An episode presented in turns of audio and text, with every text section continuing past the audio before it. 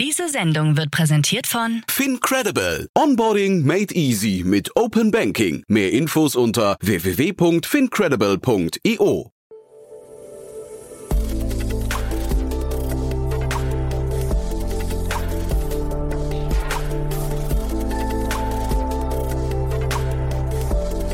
Startup Insider Daily. Interview. Herzlich willkommen zurück zu Startup Insider Daily. Mein Name ist Jan Thomas und wie vorhin angekündigt, Michael Brandkamp ist bei uns, der Managing Partner beim ECBF. Ein neuer Fonds, der insgesamt 250 Millionen Euro in nachhaltige Startups auf europäischer Ebene investieren möchte. Ein sehr spannendes Thema, ein sehr relevantes Thema und ja, wir gehen auch sofort rein ins Gespräch. Nur noch mal ganz kurz vorher die Verbraucherhinweise. Werbung. Hi, hier ist Nina, Content Managerin bei Startup Insider. Suchst du deine nächste große berufliche Herausforderung? Dann melde dich bei uns. Wir suchen aktiv nach neuen Teammitgliedern, die Startup Insider zum führenden Informationsmedium der deutschsprachigen Startup-Szene machen wollen. Aktuell suchen wir Sales Manager, Customer Success Manager, Finanzmanager sowie Werkstudenten in den Bereichen Sales, Product und Content. Aber auch wenn keine passende Stelle dabei ist, melde dich trotzdem bei uns. Wir suchen immer nach leidenschaftlichen Menschen, die mit Startup Insider Großes bewegen wollen. Also, um mehr zu erfahren und dich zu bewerben, geh jetzt ganz einfach auf startupinsider.de/slash insider. Startup Insider Daily. Investments und Exits. Ich freue mich sehr, Dr. Michael Brandkamp ist hier, Managing Partner vom ECBF. Hallo Michael. Ja, hallo Jan, vielen Dank für die freundliche Einladung. Ich freue mich auch sehr, dass wir sprechen. Wir sprechen über einen ja, sehr, sehr spannenden neuen Fonds. Ähm, da musst du uns mal abholen. Du bist ja, du warst ja sehr, sehr lange beim Hightech Gründerfonds und hast jetzt quasi den, ich weiß nicht, ist der Sprung in die Selbstständigkeit? Kann man das, ist das richtig so? Ja, wir sehen das so. Ja. Für mich ist das wirklich auch ein unternehmerisches Abenteuer. Ich war ja tatsächlich 15, knapp 15 Jahre beim Hightech Gründerfonds und äh, habe das für äh, das Bundesministerium und für die anderen Investoren aufgebaut und exekutiert. Mit viel Freude natürlich auch. Aber jetzt der European Circular Bioeconomy Fund, ähm, ja, ist schon ein Schritt in die Selbstständigkeit. Mhm. Jetzt hast du gerade den quasi den, den, den richtigen Namen schon statt der Abkürzung benutzt. European Circular Bioeconomy Fund. Da stecken ja so viele Dinge drin, die musst du, glaube ich, jetzt mal einzeln aufschlüsseln. Wie kam es denn zu diesem Titel? Ähm, ja, der Titel gibt eigentlich das gesamte Programm wieder. Ja, wir sind europäisch. Wir können also in ganz Europa investieren, Europäische Union und äh, äh, noch sogenannte assoziierte Länder. Das sind Länder in Osteuropa, Norwegen, aber auch die Schweiz und auch Israel und die Türkei gehören mit dazu. Und dann konzentrieren wir uns eben auf die Circular Bioeconomy. Und es geht eigentlich darum, den Transformationsprozess von der fossilbasierten linearen Wirtschaft zu einer äh, biobasierten Kreislaufwirtschaft zu unterstützen.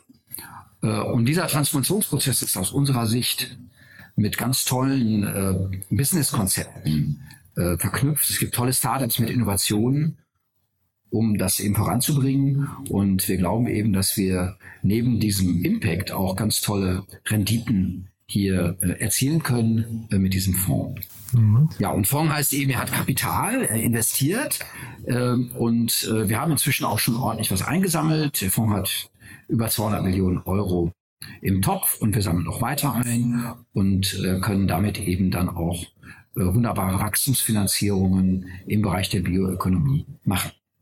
Es gab ein schönes Zitat von, glaube ich, deinem Partnerkollegen, äh, der gesagt hat in der Pressemeldung, aktuell löst sich der Zielkonflikt zwischen Nachhaltigkeit und Rendite auf. Das fand ich einen sehr schönen Satz, weil das ist ja die ganze Zeit so ein Konflikt, der noch thematisiert wird.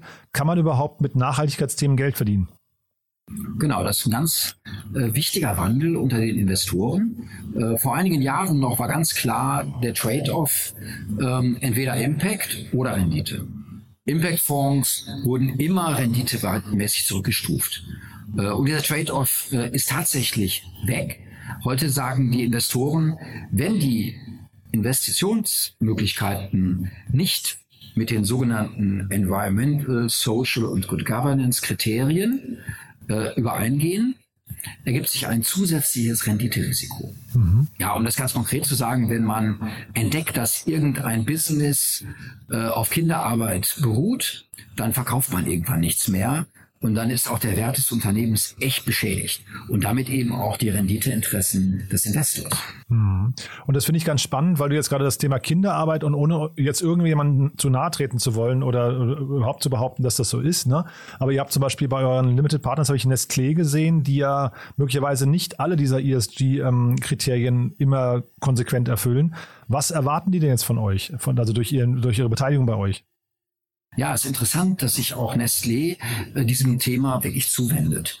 Äh, die haben bei uns investiert, vor allen Dingen, äh, weil die ähm, ihre Verpackungen nachhaltiger ausgestalten wollen. Die wollen im Bereich der Verpackungen Innovationen sehen, die wollen äh, ihre, ihre vielen Produkte, die die haben, die ja alle auch äh, ja, sagen wir mal, auch ökologisch nicht ganz so optimal ausgestattet sind. Ja, man diese Nestle-Kapseln denkt, zum Beispiel für den Kaffee. Und äh, die haben das erkannt und die wissen, dass die dort Handlungsbedarf haben. Und ähm, ja, selbst wenn äh, in einem großen Konzern nicht alles in, in diese Richtung geht, wenn die nicht ganz perfekt sind, dann finden wir es doch großartig, wenn sich so ein Konzern auf den Weg macht und schrittweise Richtung ja, mehr äh, Nachhaltigkeit geht bei der Ernährung, bei den, also die haben auch inzwischen äh, tatsächlich auch äh, so pflanzenbasierte Proteine in ihrem Programm. Ähm, aber die machen eben auch ähm, sehr viel, um die Verpackungs, äh, Verpackungen nachhaltiger auszugestalten. Ja, wir wissen, Nestle ist grundsätzlich erstmal auch umstritten, aber wir finden es toll, dass sie sich auf den Weg machen, um eben hier mit Innovationen ähm, ja, die Nachhaltigkeit in ihren Produkten zu verbessern. Und sind die der einzige Limited Partner, der so mit, mit so einem Anspruch an euch rantritt? Oder ist das quasi auch eine Art Auftrag äh, an euch? Oder ähm, sind die anderen eher an der Rendite oder, weiß nicht, an, einfach an der Nähe zu Innovationen einfach interessiert? Ja, wir haben sozusagen drei Gruppen von Investoren. Einmal sind es tatsächlich diese großen Unternehmen wie Nestlé. Und da gibt es tatsächlich aus Finnland ein Unternehmen, die heißen Nesté. Habe ich und, gesehen. Äh, genau, ist nur ein Buchstabe weniger. Mhm. Und das ist ein ganz fantastisches Unternehmen, äh, die äh, nachhaltige äh, Energie äh, produzieren. Die ist ein großes Unternehmen in Finnland, dort auch sehr, sehr aktiv äh, und im Bereich Nachhaltigkeit und ja, Sustainability-Orientierung ganz weit vorne, sind auch schon da äh, ausgezeichnet worden. Wir haben aber auch PreZero dabei. Äh, das ist ein Unternehmen aus äh, Deutschland, die gehört zum Schwarz-Lidl-Konzern und die äh, haben mit Abfällen zu tun und wollen diese Abfälle eigentlich im Kreis führen, äh, um eben die Kreislaufwirtschaft zu entwickeln. Ähm, es gibt auch noch andere wie Corbion aus äh, den Niederlanden. Das ist wirklich ein klassisches Bioökonomieunternehmen. Und so haben wir insgesamt sechs die dort mitmachen. Noch ein Chemieunternehmen aus, aus, aus Oldenburg, die Büfa oder eine Papierfabrik aus dem Süden von Deutschland, die Köhler Papier. Und die wollen natürlich auch sehen, was sich in, in Europa tut, welche Innovationen da entstehen, äh, welche Businesskonzepte wirklich funktionieren. Und die bringen auch nicht nur, die holen also nicht nur diese Erkenntnis bei uns ab, sondern bringen auch eine Menge Expertise mit ein. Das ist also auch wertvoll äh, für den Fonds. Das ist eine richtige Win-Win-Situation. Ähm, aber neben diesen sechsen haben wir auch zum Beispiel fünf Family Offices, äh, die ebenfalls äh, auch größere Tickets gemacht haben. Und äh, die interessieren sich tatsächlich für diese Kombination aus einerseits sinnstiftend investieren, andererseits gute Renditen erzielen. Da haben wir auch noch eine Versicherung dabei, äh, die das Gleiche macht. Ja, das ist der Volkswohlbund aus Dortmund. Ähm, die äh, sind auch an dieser Dualität der Ziele so interessiert. Mhm. Ähm, und dann gibt es noch eine, eine, das ist sozusagen die zweite Gruppe dieser rein renditeorientierten, rendite-impact-orientierten Investoren. Und dann haben wir noch öffentliche Investoren, ja, das sind ähm, als Cornerstone Investor die European Investment Bank, ähm, die ja den Fonds auch initiiert hat. Die haben eben gesehen, warum die Bioökonomie in Europa nicht richtig vorankommt und haben gesehen, ah, die Wachstumsfinanzierung, die ist noch ein Engpass. Wir haben also tolle Innovationen in Deutschland. Wir äh, haben äh, ja viele Dinge, die äh, rangebracht werden, Startups, die sich gut entwickeln, aber darin die Dinge wirklich groß zu machen, ist Europa nicht so gut. Äh, vielfach gehen die Innovationen dann in andere Kontinente und werden dort groß gemacht und deswegen hat man eben gesehen, okay, da ist Bedarf und hat äh, dafür gesorgt, dass der European Circular Bioeconomy Fund auf den Weg gebracht wird. Das ist die European Investment Bank, ist auch der Cornerstone Investor mit großem Abstand der größte Investor. Aber wir haben auch die NRW Bank, dabei, die eben äh, hier in Nordrhein-Westfalen dafür sorgt, dass ähm, im Bereich Venture Capital und Startups viel passiert. Und weil wir eben hier in Bonn, in Nordrhein-Westfalen sitzen, äh, haben die eben auch bei uns mitgemacht. Und sag mal, Bioökonomie, du hast jetzt gerade eben ein Beispiel von Nestlé und von Köhler, hast du zweimal das, den Begriff Papier oder Verpackung in die Hand genommen. Ähm, also was ist, was umreißt denn alles Bioökonomie? Wo fängt denn das an? Wo hört das auf? Ja, im Grunde geht es immer darum, wenn man, dass man äh, ähm, Ressourcen, organische Ressourcen äh, äh, nimmt und daraus wirklich werthaltige äh, Produkte erzeugt und die dann möglichst lange im Kreis führt und irgendwann der Natur wieder zurückgibt, um sie wieder zurückzukommen. Die Bioökonomie möchte eigentlich im Gleichgewicht mit der Natur äh, hohe, eine gute äh, Lebensqualität ermöglichen.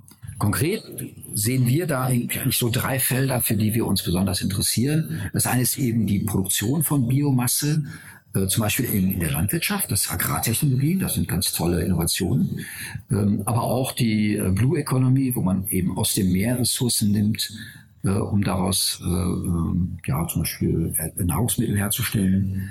Ähm, aber auch die ganze Nahrungsmittelindustrie selber ähm, ist für uns sehr wichtig. Also die, der Trend Richtung pflanzenbasierte Proteine, ähm, der Trend, ähm, äh, dass man, dass man auch die, die Ernährung der Tiere verändert, äh, ist für uns sehr, sehr wichtig. Als zweites sehen wir eben den Bereich nachhaltige Verpackungen und nachhaltige Baumaterialien und natürlich die biobasierten Materialien, äh, die man dafür braucht. Dafür braucht man Technologien. Ähm, und das geht oft zurück in den Wald. Ja, Forest ist für uns auch ein wichtiges Gebiet. Gerade in den nordischen europäischen Ländern gibt es ja unglaublich viel Wald und äh, den Wald eben effizienter zu nutzen, äh, das, das, das wertvolle Holz nicht einfach zu verbrennen oder ja auch vielleicht einfach nur zu Papier zu verarbeiten, ähm, äh, da gibt es vielleicht bessere Möglichkeiten, auch das Lignin, was in diesem Holz drin ist, äh, effizienter zu nutzen, äh, um vielleicht auch aus neue Textilien herzustellen. Ähm, das gibt es äh, tatsächlich alles schon und das ist natürlich sehr, sehr spannend. Als drittes haben wir auch so besondere Felder wie die Kosmetik. Auch da gibt es ja einen großen Trend. Das können Sie ja, könnt, könnt, könnt ihr alle ja in den, in den Supermärkten schon sehen, dass die Produkte für ähm, Kosmetik nachhaltiger werden. Ähm, aber auch Textilrecycling ist ein Riesenfeld äh, und eben auch ein ganz wichtiges Feld. Mhm. Und äh, vielleicht nochmal kurz auf deine Vita geguckt. Der Schritt jetzt von, vom Hightech Gründerfonds, der ja eigentlich in Deutschland oder maximal, glaube ich, in Österreich oder so noch mitfinanziert, äh, investiert.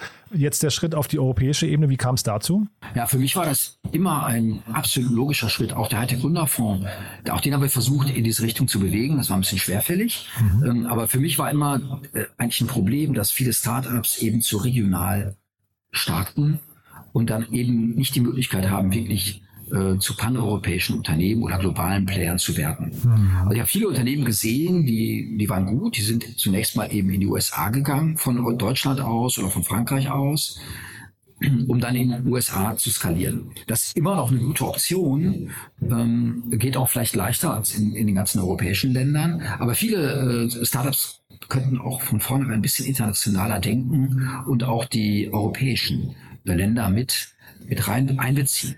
Ja, also es, äh, äh, ähm, es, ich habe vielfach gesehen, dass die Wissenschaftler in den Universitäten sowieso schon global in ihrem Fach international auch vernetzt arbeiten und dann in dem Startup sind sie plötzlich dann wieder national, um dann nachher wieder international zu werden. Also diese diese Vernetzung, äh, das ist eigentlich ein Rückschritt zwischenzeitlich, äh, dass man da eben sofort auch global auftritt, dass man paneuropäische Unternehmen äh, entwickelt. Das war schon immer auch klar der nächste logische Schritt, wenn man mit Seed Investments anfängt. Ja, wir haben uns die Unternehmen ja angeschaut und gesagt, wie kriegen wir die eigentlich groß? Und äh, wie kriegen wir die auf ein, auf ein äh, globales Niveau hoch?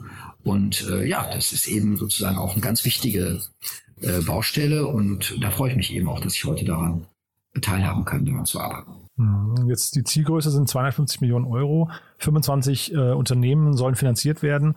Vielleicht kannst du noch mal kurz, das, das klingt ja nach Later Stage dann, ne? so ein bisschen so, oder Growth Stage, so Series A, Series B wahrscheinlich, ne? oder welche Größenordnung ist genau. das? Genau. Ja, wir glauben, dass die Wertschöpfungskette der Finanzierung von Startups ähm, im, im frühen Bereich inzwischen ganz gut funktioniert. Also der Bottleneck ist sozusagen von einer ganz frühen Phase in die späteren Phase vorgerückt. Ja, in den frühen Phasen gibt es eben den Hightech Gründerfonds, da gibt es Business Angels, da gibt es viele regionale Frühphasenfinanzierer. Die setzen die Unternehmen auf und äh, das ist auch super. Und äh, äh, das große Wachstum ist aber oft eben noch das Problem. Und äh, da eben auch größere Finanzierungsrunden darzustellen, ist auch unsere Aufgabe. Deswegen konzentrieren wir uns auf Unternehmen, eigentlich der Series B oder Series C Runde, die ihre Technologie im Wesentlichen fertig entwickelt haben, die schon sowas wie so ein Proof, so, so ein Product Market Fit auch vorweisen können äh, und die dann eben auch die Bereitschaft haben, den Willen haben, wirklich deutlich äh, zu wachsen. Und äh, ja, das äh, ist ja letztendlich unser Auftrag, unsere Mission, diese Unternehmen wirklich groß zu machen, zu, zu globalen Playern zu machen. Mhm. Äh, und das soll natürlich dann auch gute Renditen erzeugen, nicht nur für die Gründer, auch für den Fonds. Super. Und er sagt nochmal vielleicht zum Schluss, wer darf sich denn bei euch melden? Was sind das denn für Unternehmen, die ihr gerne in eurem Portfolio begrüßen würdet? Ja, wir suchen Unternehmen, die eben diesen Product Market Fit äh, haben, die ähm, eine Innovation haben, die auch ein bisschen was verändert, die auch wirklich zu neuen äh, äh Wertschöpfungsketten führt äh, und die ähm, ja, zunächst mal auch zu, zur Bioökonomie gehören. Also Energie und Pharma machen wir eigentlich nicht, aber im Bereich der, Bio, im Bereich der Bioökonomie alle diese, diese Projekte, die ich angesprochen haben, habe und äh, die sind natürlich sehr, sehr willkommen. Äh, Im Grunde äh, sind es auch dann Syndikate, die wir schmieden. Wir holen andere Investoren mit rein, versuchen dann eben auch größere Runden äh, zu ermöglichen, äh, die ja auch in den Wachstums, ähm, ja, in den Wachstumsunternehmen erforderlich sind. Und drei Unternehmen haben wir ja auch schon gemacht. Man kann sich zum Beispiel die Prolupin anschauen. Das ein deutsches Unternehmen ähm, aus Mecklenburg-Vorpommern, die aus der regionalen Frucht Lupine ähm, ein Isolat herstellen, um daraus veganes Joghurt, vegane Milch oder auch ähm, veganes Eis herzustellen. Mhm. Die ähm, Lupine ist hier eine regionale Frucht, die ist viel besser als Soja für unsere Natur. Die, ist, die wird von den Landwirten immer schon als Zwischenfrucht eingesetzt.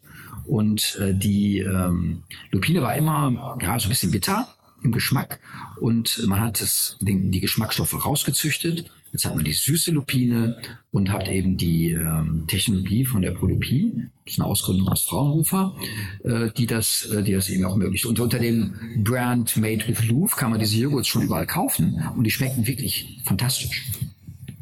Cool. Und die Idee ist jetzt eben, dass die, die sind in Deutschland schon ganz gut und die dann eben in andere Länder hochzuskalieren äh, und daraus wirklich ein großes Unternehmen zu machen, äh, das ist letztendlich unsere Mission, die wir dann mit den Gründern und Unternehmern, den Managern teilen. Super, Michael. Du dann, ich sag mal, viel Glück auf eure Mission. Wir bleiben in Kontakt, wenn es bei euch größere Investments gibt, sag gern Bescheid, dann äh, sprechen wir nochmal. Und ansonsten hat mich sehr gefreut, dass wir, dass wir heute gesprochen haben. Ja, klasse. Vielen Dank für das Danke Interesse auch. auch. Und äh, ja, bleiben in Kontakt. Freut mich sehr. Werbung. Hi, ist Paul. Product Manager bei Startup Insider. Willst du wissen, welche Startups aus Hamburg, Mannheim oder vielleicht auch Bielefeld sich mit künstlicher Intelligenz beschäftigen? Oder wie zum Beispiel das Portfolio von Earlybird oder HV Capital aussieht? Entdecke all das und noch viel mehr auf unserer Plattform. Kostenlos und ohne Begrenzungen. Unsere Datenbank umfasst über 20.000 Profile aller relevanten Startups, Investoren und Personen, die darauf warten, von dir entdeckt zu werden. Also, wenn ich dein Interesse geweckt habe, schau einfach mal auf unserer Plattform vorbei unter startupinsider.de/slash insider. Startup Insider Daily, der tägliche Nachrichtenpodcast der deutschen Startup-Szene. So, das war Dr. Michael Brandkamp, Managing Partner beim ECBF und damit sind wir durch für heute und auch durch für diese Woche. Beziehungsweise ihr wisst ja, am Sonntag geht es hier nochmal weiter mit Read Only, unserem Bücherpodcast. Jede Woche die besten Literaturtipps für die Startup-Szene oder von der Startup-Szene. Das dann, wie gesagt, am Sonntag. Ansonsten wünsche ich euch ein wunderschönes Wochenende und freue mich, wenn wir uns am Montag wieder hören. Und wie immer, euch der Dank, wenn ihr diesen Podcast weiterempfehlt. Ihr wisst ja, wir haben hier unglaublich viele spannende Gäste, wahrscheinlich die wichtigsten und spannendsten Persönlichkeiten aus der deutschen Gründerszene. Von daher vielen, vielen Dank, wenn ihr das weiterempfehlt. Denkt einfach mal kurz drüber nach, wer in eurem Bekannten- oder Freundeskreis sich für Startups interessieren könnte. Es geht ja immerhin hier um die Themen von morgen. So, also dafür vielen Dank und ja, ansonsten wie gesagt ein schönes Wochenende und spätestens bis Montag. Ciao, ciao. Diese Sendung wurde präsentiert von Fincredible. Onboarding made easy mit Open Banking. Mehr Infos unter www.fincredible.io.